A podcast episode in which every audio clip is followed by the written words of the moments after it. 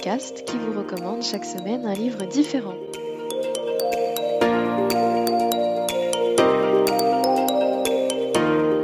Je suis Elodie, passionnée de lecture depuis très jeune. J'aime les livres en tant qu'objet, mais j'aime surtout les histoires qui se trouvent à l'intérieur. Et je suis toujours à la recherche d'une bonne recommandation pour ajouter un livre à ma bibliothèque. Tous les mardis, vous me retrouverez seul ou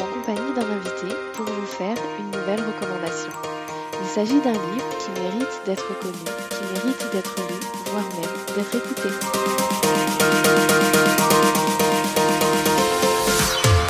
Et vous, cher auditeur, si cette recommandation a fait écho en vous, vous allez peut-être ajouter ce livre à votre propre bibliothèque.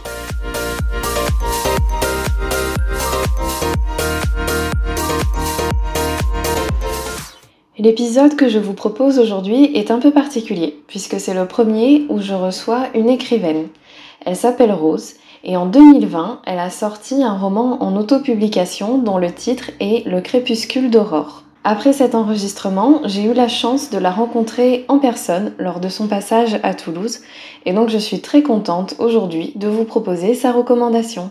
Bonjour Rose, bienvenue sur euh, Une semaine un livre. Merci d'avoir euh, accepté euh, cette, interview et de prendre du temps pour moi. Pour que nos auditeurs puissent faire connaissance avec toi, est-ce que tu pourrais nous parler de toi en tant que personne? Oui, bonjour Elodie, bonjour les amoureuses et les amoureux de lecture. Merci de, m'avoir invité, ça me fait très plaisir d'être là. moi, je m'appelle Rose, qui est mon nom de plume. J'ai 31 ans et dans la vie, je suis romancière nomade. Alors, romancière parce que bah, j'écris des, romans policiers et c'est mon métier à temps plein depuis deux ans maintenant. Récemment, j'ai même élargi mes créations au podcast avec une, série policière audio qui s'appelle euh, Les enquêtes de Moretti. Et donc, romancière nomade, la partie nomade, c'est parce que je vis en van, en fourgon aménagé plus exactement, et je voyage partout en Europe depuis deux ans aussi. Donc, ce qu'il y a aussi d'autre à savoir sur moi, c'est que bah, je suis une fan de lecture. C'est aussi pour ça que je suis là, je pense. J'adore aussi le vélo, les randonnées et Ensuite, plus fiction, je suis fan d'Harry Potter et je suis une droguée de Star Trek. voilà. D'ailleurs, je voulais dire aux, auditeurs qui nous écoutent, pas hésiter à venir discuter avec moi parce que j'adore rencontrer de nouvelles personnes. Je trouve ça super riche et voilà, je suis ouverte à la, à la discussion. C'est avec grand plaisir. D'accord. Merci pour cette présentation.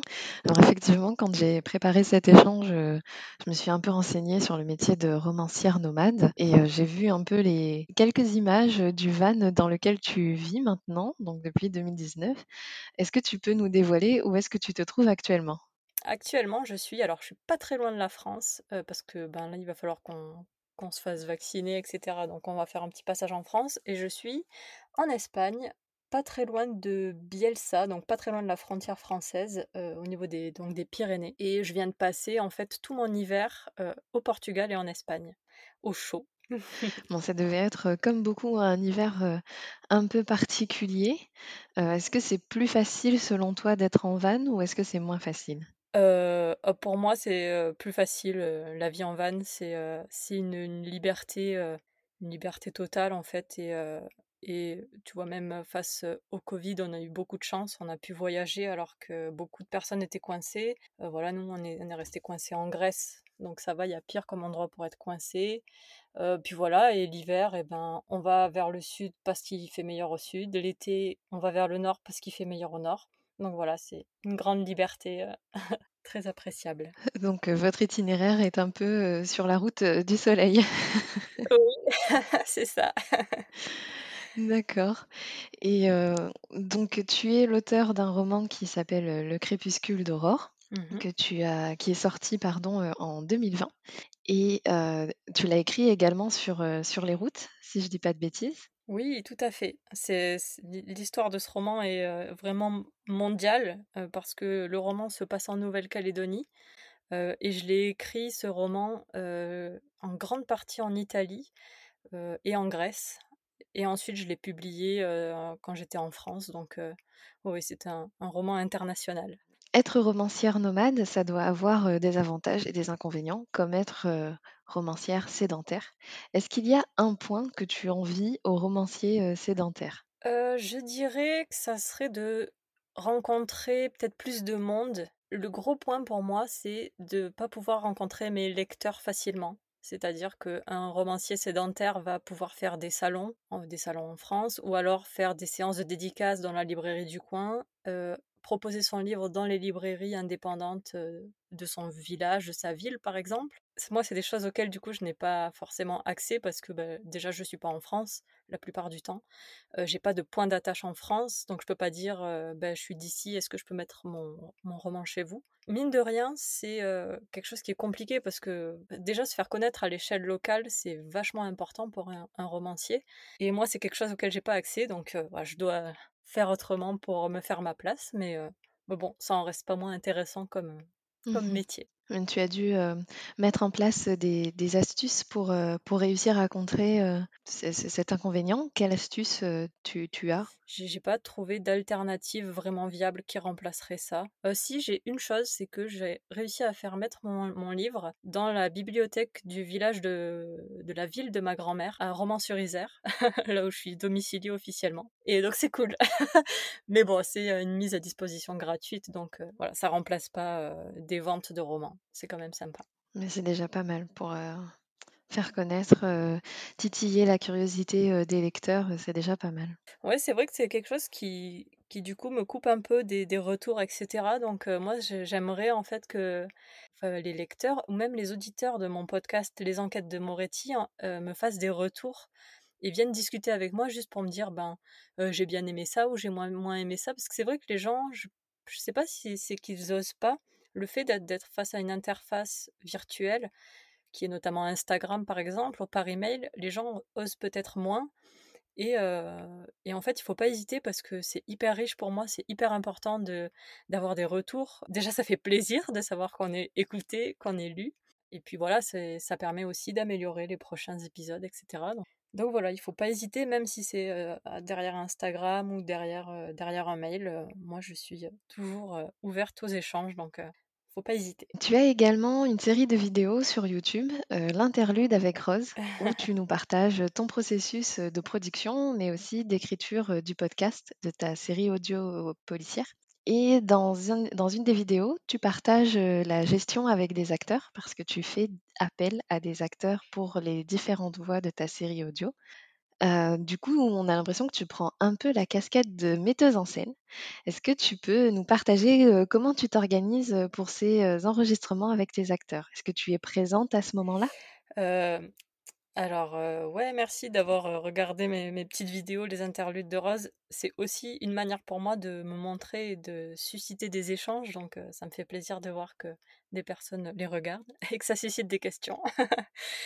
Alors pour ta question, les acteurs, alors déjà, il faut savoir que je les ai trouvés, ce sont des, des, personnes que je n'ai jamais rencontrées en vrai, que j'ai rencontrées par contre virtuellement au travers d'un atelier des nouvelles, qui est un lieu d'échange autour de l'écriture sur Discord. Et quand je leur ai parlé de mon projet, au début, j'avais pas dans l'idée de prendre des acteurs. En, gros, je leur disais voilà, j'ai des difficultés parce qu'il faut que je fasse toutes les voix et je sais pas comment je vais faire, etc plusieurs d'entre eux m'ont proposé, ben, moi je peux te faire une voix si tu veux. Alors j'ai sauté sur l'occasion, tout s'est fait à distance. Ce qui a été le plus important, c'est de choisir des acteurs qui aient une très bonne qualité de son, parce que mon podcast, pour moi, ce qui était important, c'est qu'il soit de très bonne qualité. Je voulais pas faire les choses à moitié. Donc il fallait aussi que mes acteurs aient de leur côté une très bonne qualité de son avec un bon micro, etc. Donc j'ai même dû, hélas, dire à un acteur désolé, je peux pas te prendre parce qu'il y avait trop de réverbération chez lui, par exemple. Donc ça, c'est le côté choix des acteurs. Et ensuite, on a tout fait à distance. Donc, j'ai fonctionné comme, comme une pièce de théâtre. J'ai, dans mon texte, fait des didascalies. Donc, c'est entre parenthèses au début du texte, au début d'un dialogue, de dire qui se jouait plutôt de telle ou telle manière. Et j'ai fait des petits briefings avec chacun des acteurs à distance pour leur dire voilà ton personnage il fait il a tel caractère etc. Après voilà ils se sont aussi approprier les personnages comme eux ils le sentaient, ce qui était aussi important pour que ça fasse plus naturel. Et voilà, et ça donne un, très bon résultat. Ensuite, chacun de son côté a enregistré. Et m'a envoyé ces dialogues que moi ensuite je monte, etc. Et, et ça donne quelque chose d'hyper immersif et c'était absolument ce que je voulais pour le podcast, que ça soit immersif et je suis très très satisfaite du résultat. Ils ont fait un super boulot. donc ils enregistrent bien leur partie sans, sans, ta présence, donc sans tes directives. Donc tout ce que tu as pu leur donner comme information avant est essentiel. Donc ça doit être aussi un exercice très intéressant de procéder de cette façon. Ouais, Effectivement, c'était même très difficile parce que bah, des fois, en fait, quand j'écris quelque chose, dans ma tête, le, personnage va le dire d'une manière. Réussir à le retranscrire pour la personne qui va jouer, c'est pas toujours évident. Mais ils ont quand même été cool parce que quand il y a eu besoin de refaire des portions qui n'allaient pas, ils me les ont toujours refait dans les temps, etc. Donc voilà, c'est aussi un échange. Je sais que je peux leur demander de refaire si quelque chose ne va pas. Mais oui, c'est un, vrai travail metteur en scène. Enfin, moi, j'ai à peine touché du doigt le métier. j'ai encore beaucoup à apprendre. C'était intéressant. Et dans ta dernière vidéo, justement, toujours dans la série L'interlude avec Rose, où on est vraiment dans les coulisses, tu expliques qu'entre le premier enregistrement, celui qui correspond au premier épisode de ta série policière audio, et les épisodes qui sortent aujourd'hui, tu as beaucoup progressé sur plusieurs points parce que tu es parti de zéro.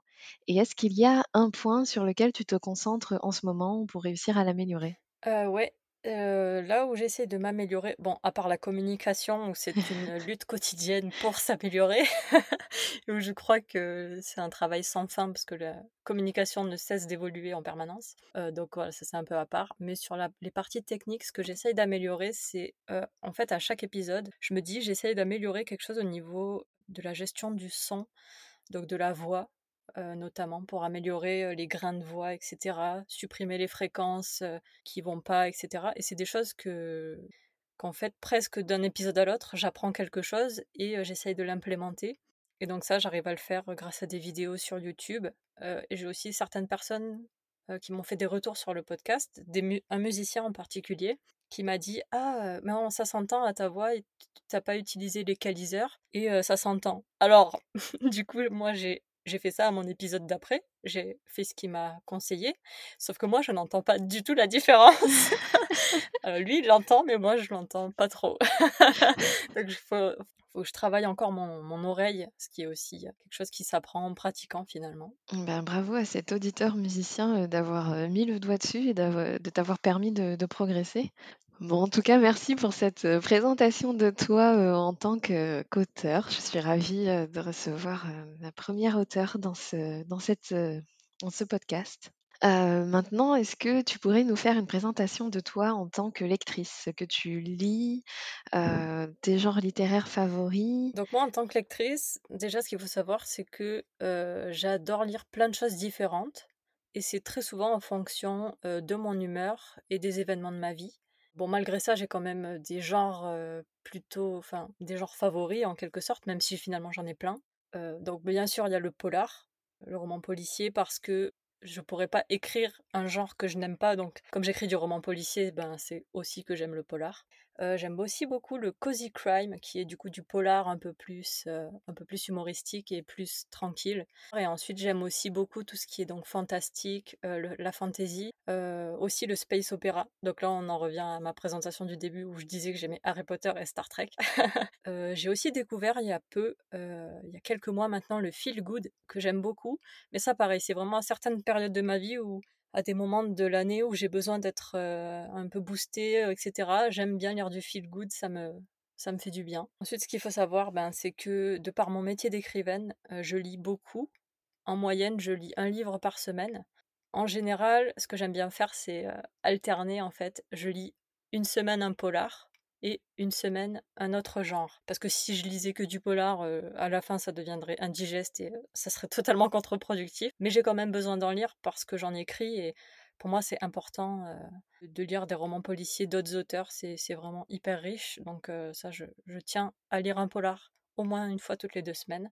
et à l'inverse, donc ça c'était les genres plutôt que j'aime bien. À l'inverse, j'ai des genres que je n'aime pas du tout, qui sont bah, les thrillers et les romans d'horreur en fait, j'aime pas du tout tout ce qui est ambiance angoissante, tout ce qui fait peur. Quand c'est un peu sanglant, ça va, mais il faut pas que ça soit dans le trop. voilà, en gros, tout ce qui m'empêche de dormir, j'essaye de, ne pas le lire. Parce que ouais, je suis une trouillarde et, je l'assume. Et comme je suis une vraie trouillarde et que je fais des chroniques sur mon site internet, des chroniques de romans, bah, ce que je m'amuse à faire, c'est que j'y insère ce que j'ai appelé le trouillomètre de Rose, dans lequel je classe en fait le niveau de peur que j'ai eu en lisant le roman. Et je sais que les, les, lecteurs, ils aiment bien parce que, notamment ceux qui sont autant trouillards que moi, ça leur évite d'aller lire des livres qui font peur. En se basant sur mon trouillomètre, ils savent à peu près à quoi s'attendre. oui, c'est vrai que je l'ai vu passer ce trouillomètre et je me suis dit, mais quelle excellente idée en fait. Je pense que j'ai fait le tour des questions pour la partie présentation. Donc maintenant, on va passer au cœur du sujet, le livre que tu souhaites mettre en avant dans, dans cet épisode. quel est-il? Alors, c'est Nymphéa Noir de Michel Bussy. J'ai eu beaucoup de mal à choisir et au dernier moment, j'ai failli changer parce que j'ai lu un autre roman cette semaine. Mais bon, j'ai quand même finalement choisi Nymphéa Noir parce que ce livre m'a fait m'a énormément marqué. J'ai vraiment vraiment adoré. D'accord. Euh, je suis très contente que tu présentes ce livre parce qu'effectivement, je l'ai lu et beaucoup aimé. Est-ce que tu, tu penses que les souvenirs sont assez frais dans ta mémoire pour nous en faire un petit résumé? Alors, euh, ouais, je l'ai lu il y a quelques mois, j'en avais fait une chronique. Alors ouais, du coup, euh, l'histoire de Nymphéa Noire, en bref, c'est que on va suivre euh, l'enquête de plusieurs meurtres qui viennent troubler la quiétude de Giverny, qui est le village cher à Claude Monet, le peintre impressionniste. Et l'histoire est centrée sur trois femmes. Donc, ces trois femmes, ce sont une fillette de 11 ans qui est douée pour la peinture, une institutrice redoutablement séduisante et une vieille femme aux yeux de hibou qui voit et qui sait tout. Et personnellement, j'y connais rien en peinture, mais j'ai adoré et j'ai appris plein de, plein de choses dans ce roman. Donc voilà, c'est pas, pas réservé aux passionnés de peinture. oui, moi aussi, quand je l'ai lu, j'y connaissais rien et j'ai appris beaucoup de choses, ben, principalement sur Claude Monet quand même, et bah, sur cette petite ville de Giverny. Alors, est-ce que tu peux nous dire quel élément en particulier tu as aimé dans ce livre? Je crois que là, ce que je peux dire, c'est donc j'ai lu ce roman il y a quelques mois maintenant. Et quand j'y repense, ce qui me revient, c'est les trois femmes, en fait, ces personnages sont juste m'ont vraiment marqué.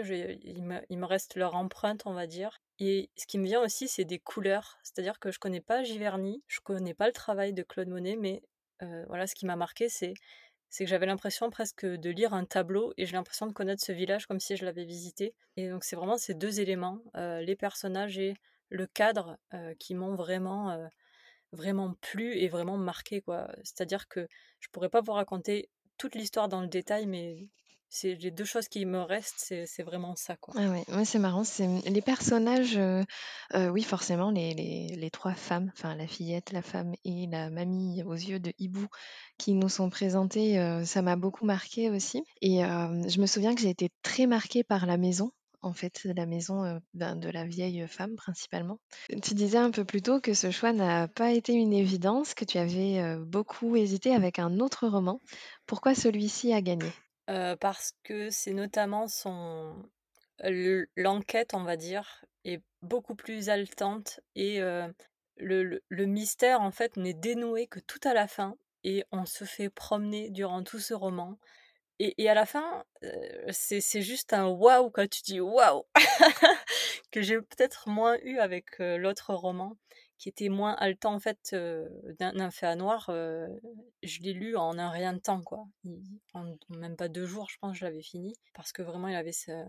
Ouais je pensais vraiment la, la, gestion de l'intrigue et de l'histoire était peut-être un peu mieux ficelée que Bleu mmh Calypso. Et donc, quels sont les parallèles que, que, tu peux faire entre justement Bleu Calypso et Nymphéa Noir En fait, dans Bleu Calypso, il y a toute une histoire autour, donc ça se passe à 7, et il y a toute une histoire autour de la pêche, de la plongée, des étangs de 7, etc. Et en fait, comme pour Nymphéa Noir, ben moi j'y connais rien en pêche, j'y connais rien en plongée. C'est pas c'est pas un sujet qui m'intéresse particulièrement comme dans Nymphéa Noir, euh, la peinture, c'est pas un sujet qui m'intéresse particulièrement. Et dans Bleu Calypso, j'ai eu ce même effet que dans Nymphéa Noir, qui est de d'être passionné par un sujet qui ne m'intéresse pas, d'apprendre des choses, et tout ça sans avoir l'impression d'apprendre quelque chose. Et moi, j'adore ça, les romans qui parviennent à me transmettre à la fois du divertissement et de l'apprentissage sans que je m'en rende compte presque.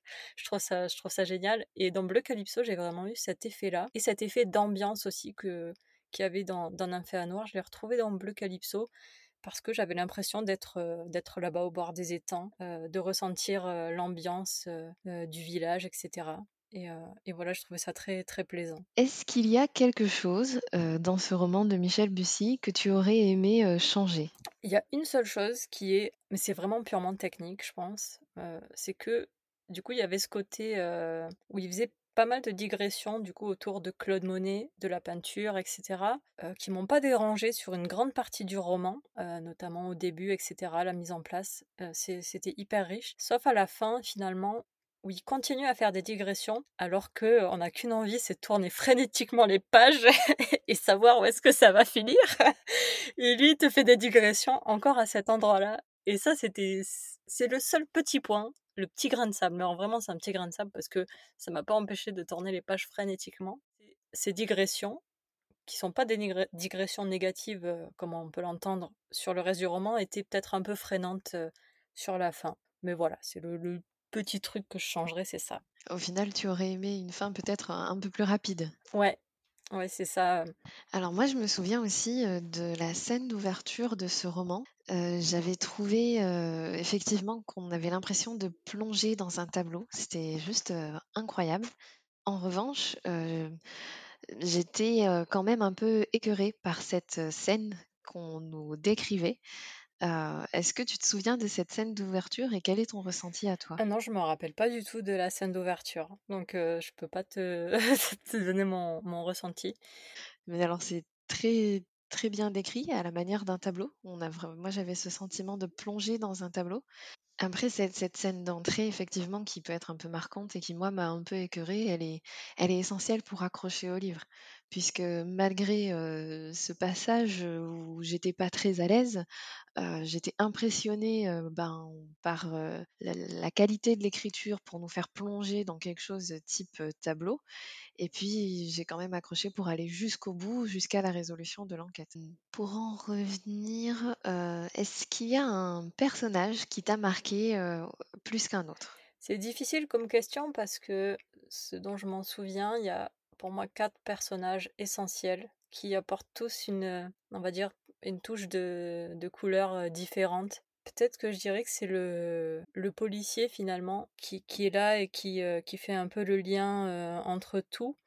Ouais, c'est ça, c'est le personnage qui fait le, lien et dont on voit vraiment l'évolution l'évolution de, de, ses relations et notamment aussi au travers de l'enquête. bon voilà, après moi j'ai aussi un attachement particulier au policier, je pense aussi de par le fait ouais, voilà, d'être moi-même créatrice d'un enquêteur que je mets au centre de mes romans. Et donc, bah, mécaniquement, quand je lis un livre, mon regard va plus s'accrocher sur, sur l'enquêteur et son évolution. donc, je pense que ça serait l'enquêteur. Bah, en tout cas, merci pour cette recommandation. Est-ce qu'il y a quelque chose que tu souhaites ajouter pour donner envie de lire ce livre? Ouais, ce que la chose sur laquelle je pourrais compléter, c'est le style d'écriture de Michel Bussy est vraiment très beau. Enfin, moi, je l'ai vraiment trouvé très, à la fois très, très poétique dans certains moments, parfois très tranchant quand il y a besoin de l'être. Des fois, il y a, un peu d'humour. Des fois, c'est sérieux. Quand ça a besoin de l'être, c'est c'est ça. Chaque coup de pinceau était mis là où il fallait dans l'écriture. Et, et c'est un récit qui est vraiment, qui est vraiment prenant et dont l'histoire est profondément touchante, même au-delà de la simple enquête. C'est l'histoire de ces femmes, elle est hyper forte et presque moi j'aurais plaisir à, le relire. si je devais relire un, un, un livre de Bussy, ça serait celui-là parce que je pense que j'en ferai une, deuxième lecture hyper intéressante. Et voilà, ouais, c'est, euh, moi je conseille vraiment, si vous aimez les polars euh, un peu atypiques, euh, qui font pas trop peur, vous pouvez euh, y aller. Nymphéa Noir, c'est un petit bijou, une très belle toile de peinture. oui, c'est vrai que pour, pour faire connaissance avec cet auteur, c'est un très bon roman. Avant de terminer cette interview, euh, je voudrais encore poser euh, deux petites questions. Euh, la première, c'est quel livre lis-tu cette semaine? Alors cette semaine, je suis repartie sur un cozy crime, donc plus léger, un polar plus léger, qui est le troisième tome d'Agatha Raisin, qui est de l'écrivaine MC Beaton. Et j'ai découvert ça il y a quelques temps et je m'en relis de temps en temps. je les lis dans l'ordre parce qu'ils sont courts et j'aime bien de temps en temps avoir un format plus court, plus léger. Voilà. Et dernière question, comme c'est un podcast de recommandations littéraires, je suis toujours curieuse de savoir, où est-ce que tu puises, toi, tes recommandations? Quand tu as besoin d'une recommandation, justement? Alors moi, en général, je vais piocher un peu sur, Instagram. j'ai aussi quelques auteurs un peu, refuge donc bah, par exemple Bussy quand, de temps en temps, je sais pas trop quoi lire, je sais que je vais lire un Bussy ou par exemple un de MC Beaton, la Agatha Raisin. Je sais que c'est des valeurs un peu sûres. et sinon ce que je fais aussi de temps en temps, c'est d'aller directement sur, sur Amazon parce que de temps en temps, j'aime bien aussi lire des écrivains, qui sont hyper connus ouais, voilà, j'aime autant lire un auto-édité qu'un écrivain hyper connu. Et donc là, je vais sur Amazon, je vois un peu les, gros titres, etc. Et mais voilà, sinon, c'est quand même beaucoup Instagram qui me font rajouter des piles, des livres à ma pile à lire. voilà. Et du coup, il y a aussi des fois où, quand je craque à la librairie et que je peux pas me retenir d'acheter des livres, dans ce cas, je les lis et une fois que je les ai lus, je les mets dans des boîtes à livres. OK, et ben, on est arrivé à la fin de cet échange. Je te remercie d'avoir répondu à mes questions, de m'avoir, accordé du temps et puis, bah, je te souhaite, bon voyage sur les routes d'Europe.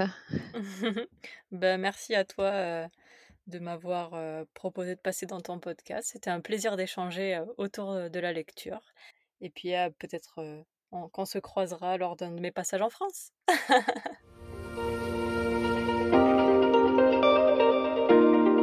J'espère que vous avez aimé cet épisode et qu'il vous aura donné envie de lire. Vous trouverez dans les notes de l'épisode le compte Instagram de mon invité et le livre qui vous a été présenté. Si vous avez apprécié ce contenu, n'hésitez pas à le commenter sur Apple Podcast, mais également à le partager. En attendant le prochain épisode, je vous invite à venir échanger avec moi sur Instagram. Vous me trouverez sous le pseudo une semaine un livre underscore podcast. Je vous donne donc rendez-vous mardi prochain pour une nouvelle semaine et donc un nouveau livre.